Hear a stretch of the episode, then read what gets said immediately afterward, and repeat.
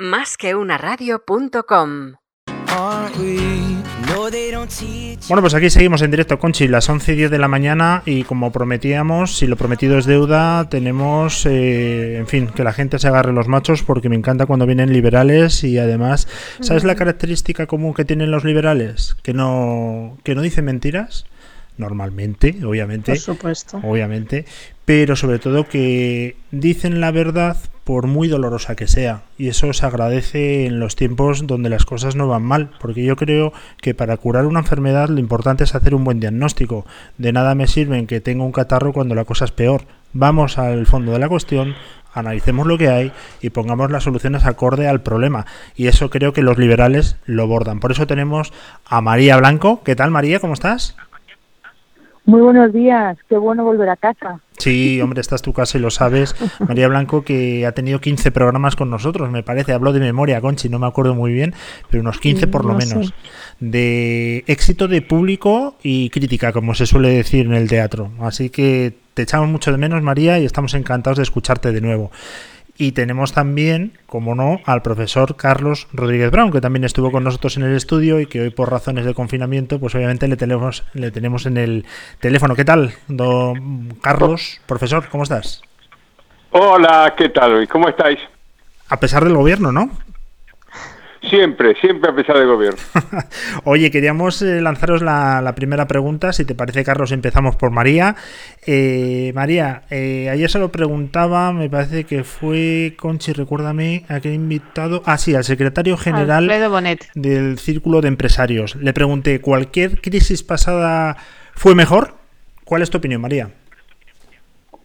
Cualquier crisis pasada fue diferente, porque esto no, la crisis económica que tenemos es una crisis unida a la sanitaria, son dos caras de la misma moneda. La solución sanitaria involucra la economía eh, y, el enemigo es invisible porque es un virus eh, y, además es desconocido porque ni siquiera los, los científicos los, los, científicos más respetables te dicen no hay muchas cosas que no sabemos con lo cual estamos un poco eh, como reaccionando frente al comportamiento del, virus. Y esto es muy diferente a, otro tipo de crisis que son producidas por una subida del precio del petróleo o la crisis financiera del 2008.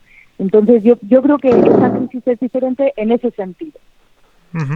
Eh, Carlos, profesor, eh, a mí me parece, pero no quiero condicionar la pregunta, con lo cual la vuelvo a formular, ¿el remedio puede ser peor que la enfermedad? Y hablo de temas económicos, obviamente.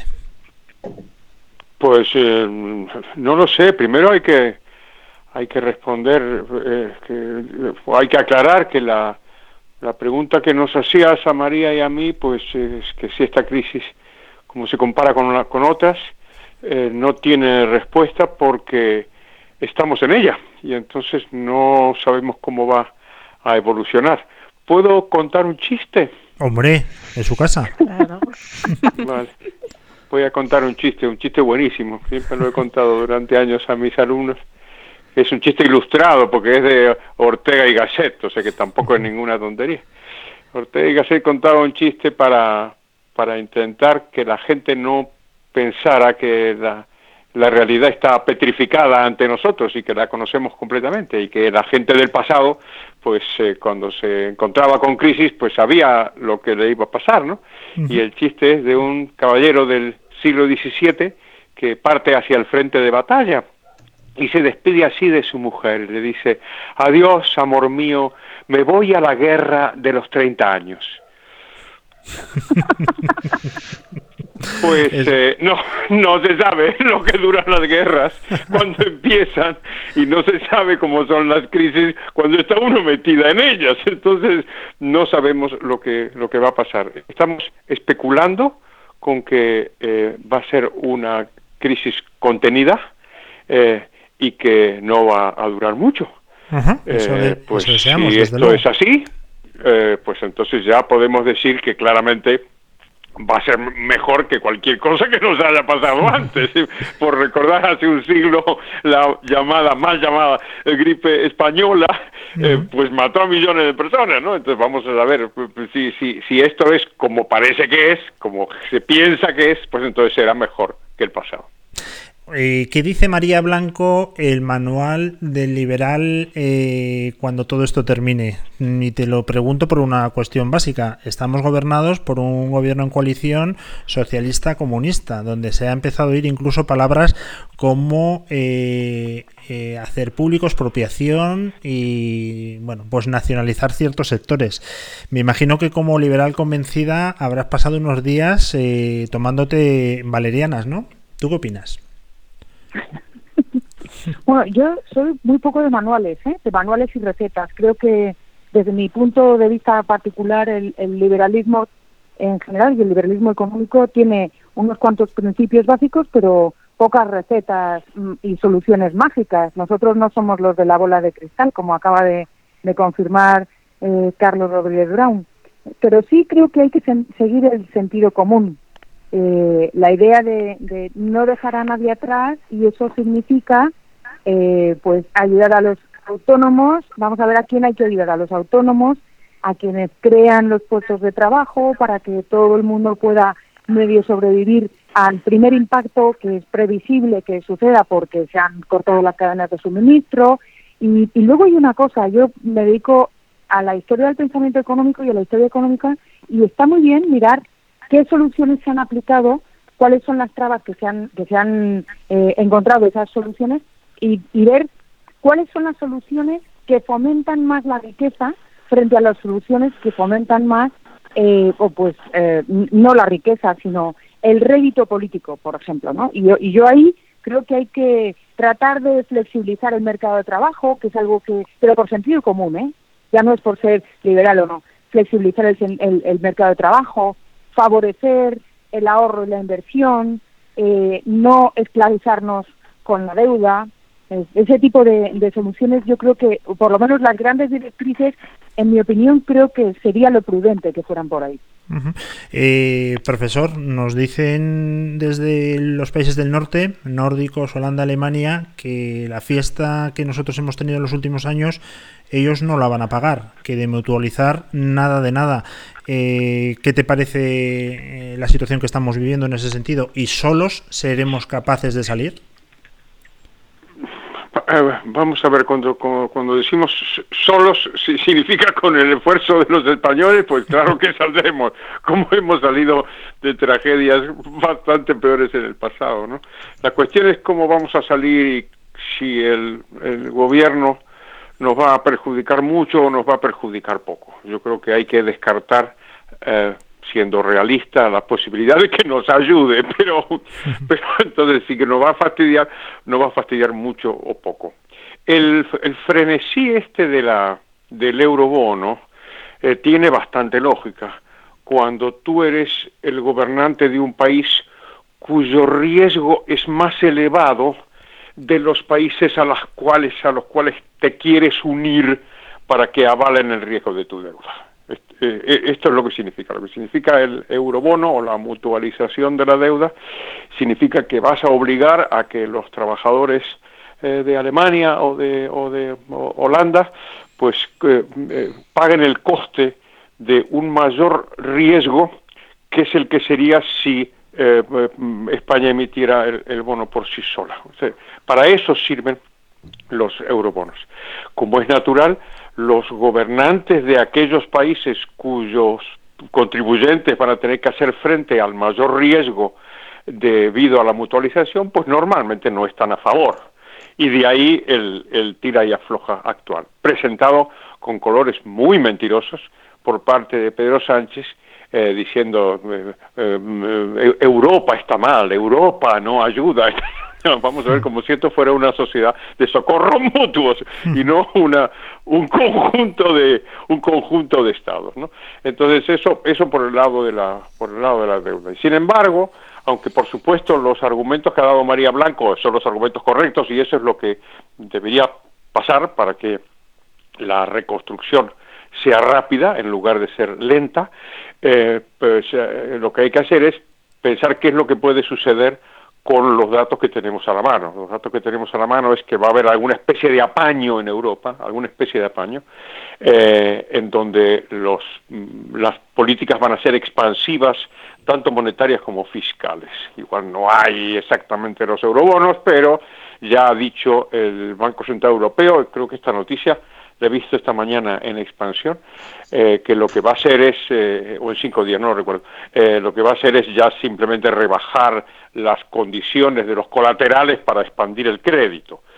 Aquí todo el mundo está queriendo eh, escapar de cualquier responsabilidad. ¿eh? Los bancos centrales son expertos en eso, eh, para que nadie les diga, oiga, tú fuiste el culpable. Yo, yo culpable, pero si yo rebajé mis condiciones, ya le di un préstamo a cualquiera. Oye, no nos, no, no, no nos acordamos de lo que pasó antes del 2007, pues algo parecido, ¿no? Perdona, María, que te interrumpí. No, no, no, solamente estaba, estaba aplaudiéndote, Carlos, como siempre. Hablando de, aplaudir, me parece que tenemos que sacar las palmas porque Conchi va a hacer una pregunta de las buenas, ¿eh?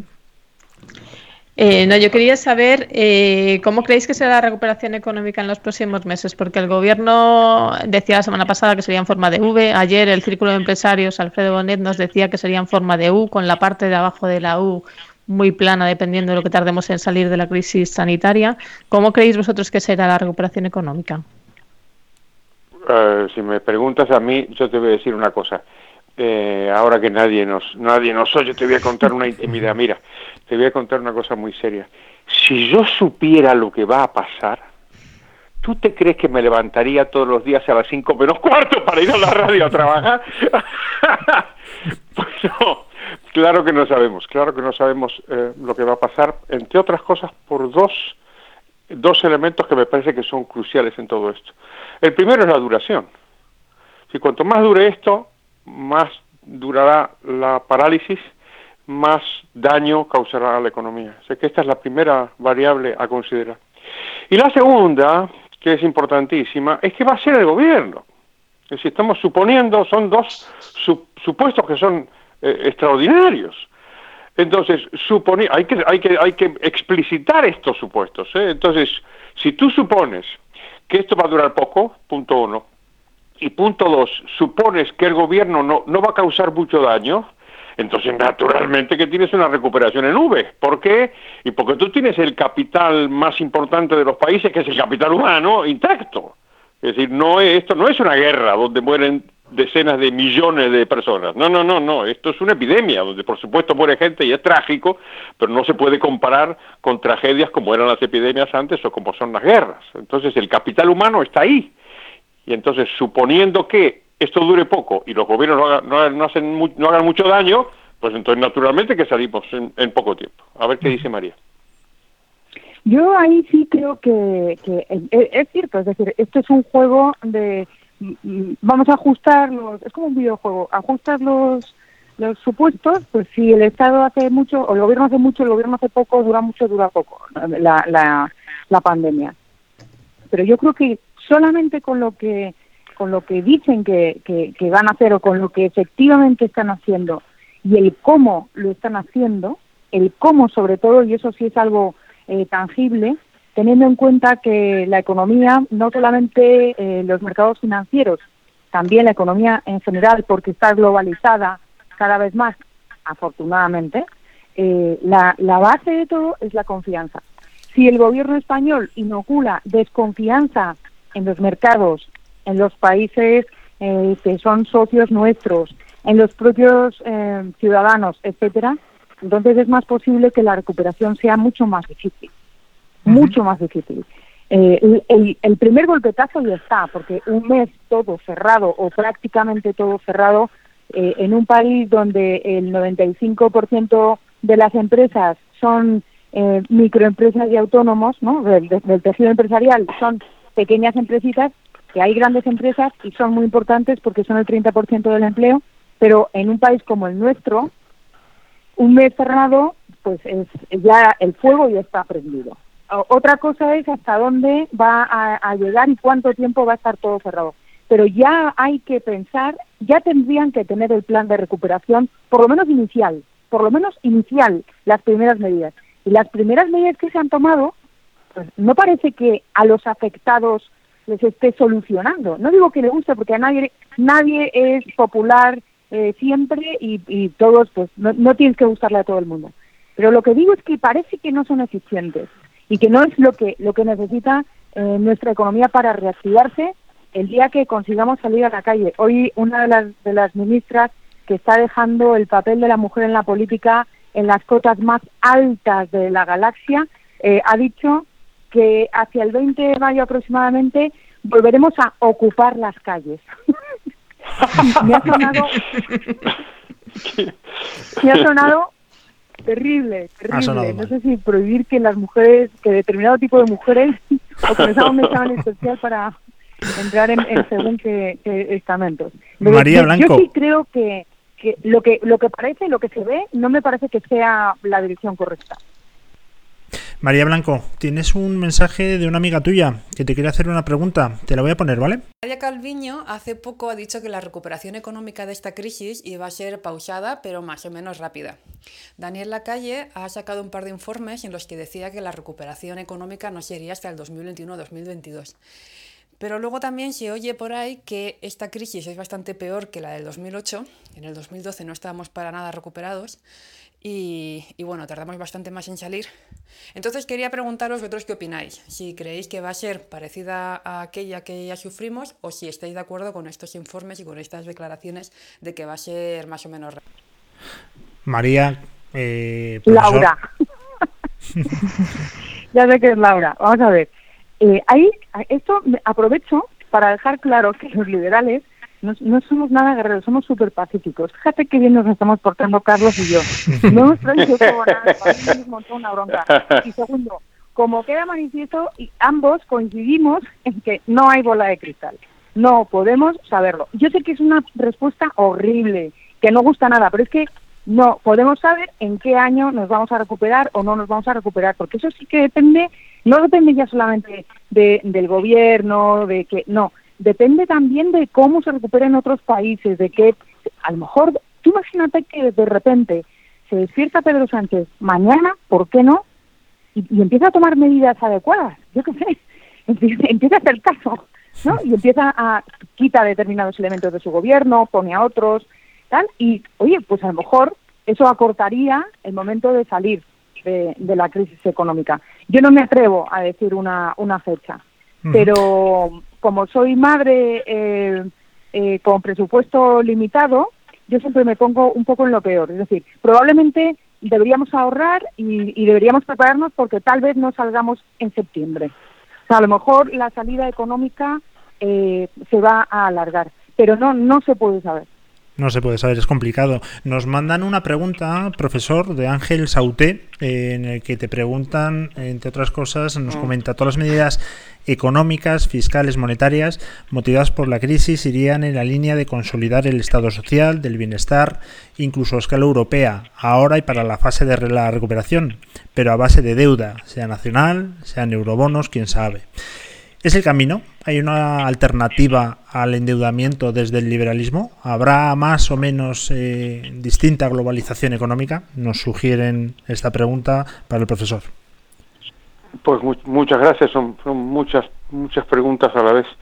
Eh, efectivamente, el, el objetivo de los políticos, me parece que ahí son de todos los partidos, es una salida en esa, en esa dirección, es decir, de, mantener el, este, este híbrido de, de Estado y mercado que es el sistema en el que vivimos, esta especie de híbrido entre socialismo y capitalismo. Híbrido en el sentido porque no aniquila totalmente la propiedad privada, pero la, la recorta y la condiciona considerablemente para financiar un voluminoso estado del bienestar. Este es el modelo del siglo XX y del siglo XXI y nada me indica a mí que los gobernantes de ningún país estén dispuestos a cambiarlo. O sea que el objetivo es ese. Entonces, aquí la cuestión, pasando a la siguiente, la siguiente pregunta, la siguiente interrogante es, ¿qué cosas pueden pasar? Y ahí yo creo que deberíamos fijarnos en algo que habitualmente no nos fijamos, y es cuáles son los límites de crecimiento de los estados del bienestar Eh, ¿Y qué sucede cuando se llega a esos límites? Eh, no, no es un motivo de, abundante reflexión, pero sin embargo deberíamos hacerlo, porque a mí me da la sensación de que el estado del bienestar puede estar llegando a los límites. Los límites significan eh, cuando la política de expansión del gasto hace que el gobernante pierda las elecciones digamos, para poner un, un eh, te pongo un par de ejemplos.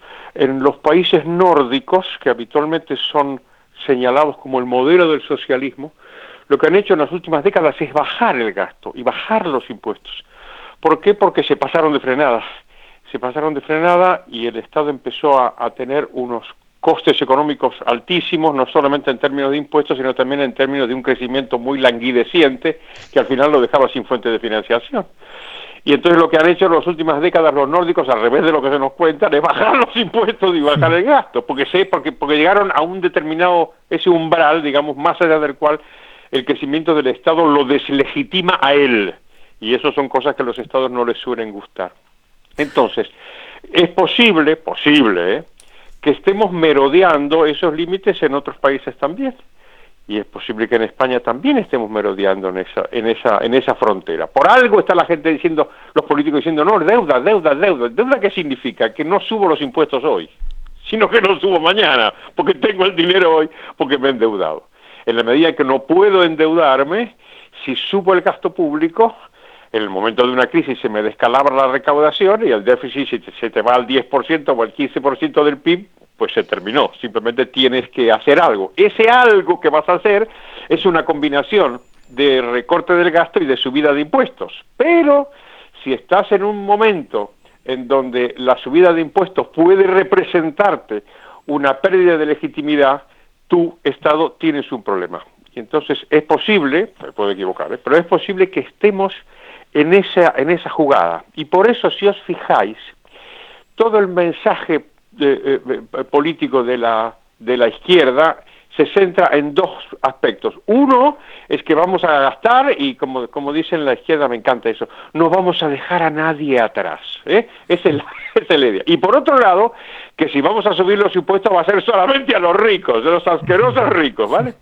En la medida en que esto, que es mentira, en la medida en que esto no sea creído por la gente, entonces la izquierda va a tener un problema político, creo yo. Hablábamos antes con Manuel Campo Vidal. Perdona, María, querías hablar tú también. Sí, puedo decir una cosa. Eh, eh, al hilo de lo que, de lo que estaba eh, diciendo Carlos, es posible, hay, hay otro, hay otra, otro argumento que están que están utilizando y es es que los otros recortaron y por eso tenemos que gastar. O sea, ya no saben qué. Pero fíjate que esa consigna de no hay que dejar nadie atrás la hemos retomado eh, Juan, Juan Manuel López Zafra, que yo creo que le conocéis, y os suena de algo, y, otro, y un chiquito que pasaba por la calle que se llama Daniel Lacalle, que también le conocemos todos y tal, los tres nos hemos puesto en marcha y hemos eh, lanzado esta mañana un manifiesto en defensa de un Estado libre y de derecho y hemos utilizado precisamente esa idea de que un Estado social y democrático de derecho supone que no podemos dejar a nadie atrás y por eso, entre otras cosas, el manifiesto está en, en nuestras webs y está en, en, nuestras páginas de Twitter y Facebook y LinkedIn y tal. entre otras cosas pedimos, para no dejar nadie atrás, reducir el gasto, eh, el gasto espurio del gobierno. Es decir, la reducción del gasto en este caso implica ese, pero implica el no dejar nadie atrás de verdad, porque la, la dinámica que ha relatado Carlos eh, tan claramente es, es una soga al cuello. Y es muy importante que pues que tengamos un gobierno valiente que dé un paso adelante y reduzca el gasto espurio mm, sobre todo si la si el camino que van a tomar es el que dicen no que es el de la deuda eh, bueno, hemos entrevistado, os decía antes, hace media hora, a Manuel Campovidal, que bueno, pues es directivo de comunicación con amplia experiencia y le comentaba, nos comentaba, pues la, necesidad de salir en los medios eh, ya cualquier eh, miembro del gobierno. Además, como estamos en un gobierno de coalición, pues parece que no se puede quedar detrás ninguno, ¿no? Pues yo soy de un partido de otro. Yo me quedo muy tranquilo por la solvencia intelectual de este gobierno porque nos va a sacar de la crisis al escuchar el otro día a Garzón diciendo que han notado, después de sesudos estudios, que las apuestas eh, en deportivas han bajado una vez que no hay actividad deportiva. Con lo cual yo dije, oye, pues en buenas manos, desde luego que estamos, porque esto es un análisis que se nota intelectual. Eh, María, quién realmente nos sacaría de la crisis tirando de la historia económica, ¿eh? Eh, desde Adam Smith a quien tú quieras, escuelas austriacas que tú dominas tanto, ¿quién sería ahora nuestro ministro de Economía o Hacienda ideal para ponerse al frente de la situación? ¿Y por qué? Tú, no te has dado cuenta que es que al otro, al otro lado del teléfono está Carlos Rodríguez Brown, que es mi maestro. bueno, pues a los dos, es un punto para los la palabra aquí driblando y le la palabra a Carlos. Carlos, está pasando el marrón. Eh, qué, qué, qué, cobarde, ¿no? Absolutamente. Dejarme que os diga dos, dos, cosas. Primero, antes de que me olvide, eh, que, que yo acabo de firmar el manifiesto que del que hablaba María Blanco y que está promoviendo con Daniel Lacalle y Juan Manuel López Zafra. Así que animo a nuestros oyentes a que a que lo secunden y, lo hagan también. Eh, la, la, idea de, de quién es el, el, ministro que nos saca de las crisis, eh, yo creo que es una idea de la que tenemos que apartarnos, porque la sensación que da es que la economía es como, un, como una persona, eh, es como una persona enferma. Eh, una de las grandes dificultades que tenemos los que trabajamos en las presuntuosamente llamadas ciencias sociales es la tentación antropomórfica y es pensar que como la sociedad está formada por personas, entonces la sociedad debe ser una especie de persona. y esto, por cierto, ha, afectado a, a, los mayores pensadores de la historia. Fue Aristóteles el que habló de un cuerpo político, ¿no? Aristóteles, no, no Pedro Sánchez. ¿eh? Las personas más inteligentes de la historia eh, utilizaron este, este recurso antropomórfico que es muy peligroso porque la sociedad no es, claramente no es una persona, no es una persona enferma y entonces, como no es una persona enferma, no necesitamos de un médico, que sería la conclusión de este de esta de esta de esta estratagema eh, antropomórfica. ¿no? Necesitamos un ministro de Economía que nos saque de las crisis, pues no. Yo creo que no. Yo creo que las de las crisis salen las sociedades porque salen las personas y salen las personas porque trabajan. Y entonces la clave del asunto, en este caso como siempre, es que puedan trabajar en las mejores condiciones posibles, porque hablaba eh, eh, eh, María de Adam Smith, Adam Smith decía que la riqueza de un país es el trabajo de las personas, es cierto, pero es que las personas trabajan en Venezuela y trabajan en Canadá. Y si trabajan en los dos sitios, ¿por qué Canadá es más rico que Venezuela? Porque las condiciones institucionales de Canadá son mejores que las de Venezuela a la hora de proteger a las personas en su trabajo. Entonces, si hay que buscar una, una, una solución, no una receta, porque como digo, no, la sociedad, la economía no es una señora, si hay que buscar una solución, hay que buscarla ahí, hay que buscar en las la solución en las en las en las trabas o no que la administración pública eh, le pone a las personas a la hora de, a las mujeres y a los hombres a la hora de trabajar y salir adelante. Eh, Conchi. Pues, ¿Me puedo, ¿Puedo decir algo? Hombre, ¿cómo no? María, te lo pedimos por favor. Es un chiste real, es malo, es un chiste malo, no es de Ortega es de una humilde servidora. Es que yo creo que Carlos también la conoce. Eso de la economía no es una señora. Me ha hecho mucha gracia porque tenemos una amiga común que nos quiere mucho en México, ella es de origen boliviano, que se llama Silvia Mercado y yo siempre le digo que el mercado es una señora. y en ese caso es cierto. Lo, que ha comentado Carlos, lo que ha comentado Carlos es muy importante porque pone de manifiesto que la economía no es solo la economía, no son los modelos económicos, no son los analistas económicos, que somos los más presuntuosos de todos los científicos sociales, que ya somos presuntuosos de por sí. Hay un enjambre, hay un entramado ahí en el que las leyes, el marco jurídico es fundamental.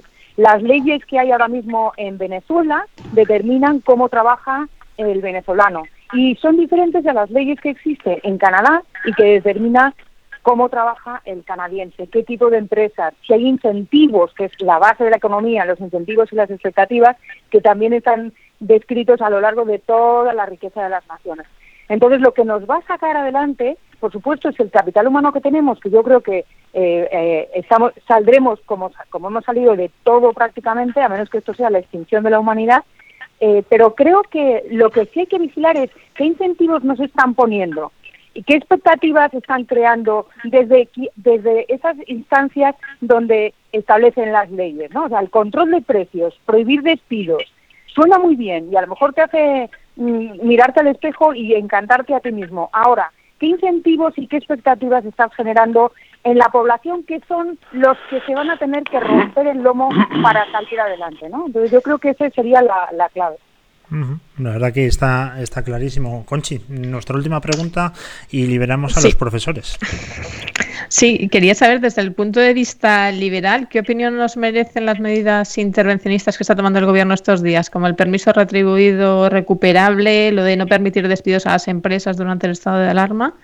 ¿Qué opinión nos merecen? Y creo que también, perdóname el, paréntesis, creo que también dentro de ese intervencionismo pasar las vacaciones en la casa de María Blanco a gastos pagados. Ya puestos, ¿no? Esa me gusta. A ver, María, contesta tú eso porque nos vamos todos a tu casa. Pero a mí no me importaría, la verdad, que vinierais a mi casa a pasar las vacaciones. lo que pasa es que ya sabéis que yo en vacaciones trabajo también. Sí, eso lo sabemos. eso lo sabemos. Entonces no. A ver, las, eh, justamente eh, eh, encaja con, con, la respuesta con lo que acababa de, decir. ¿Qué incentivos? Primero, se han tomado esas medidas de acuerdo con, las, con las, los agentes económicos involucrados, porque yo recuerdo leer las declaraciones no, pues de, Lorenzo Amor, eh, de la Asociación de Trabajadores Autónomos de España y de los empresarios diciendo, pero ¿qué es esto? Si no es fenomenal. ¿Qué incentivos nos pones? ¿Nos prohíbes despedir? Genial. El día de más uno vamos a cerrar todos.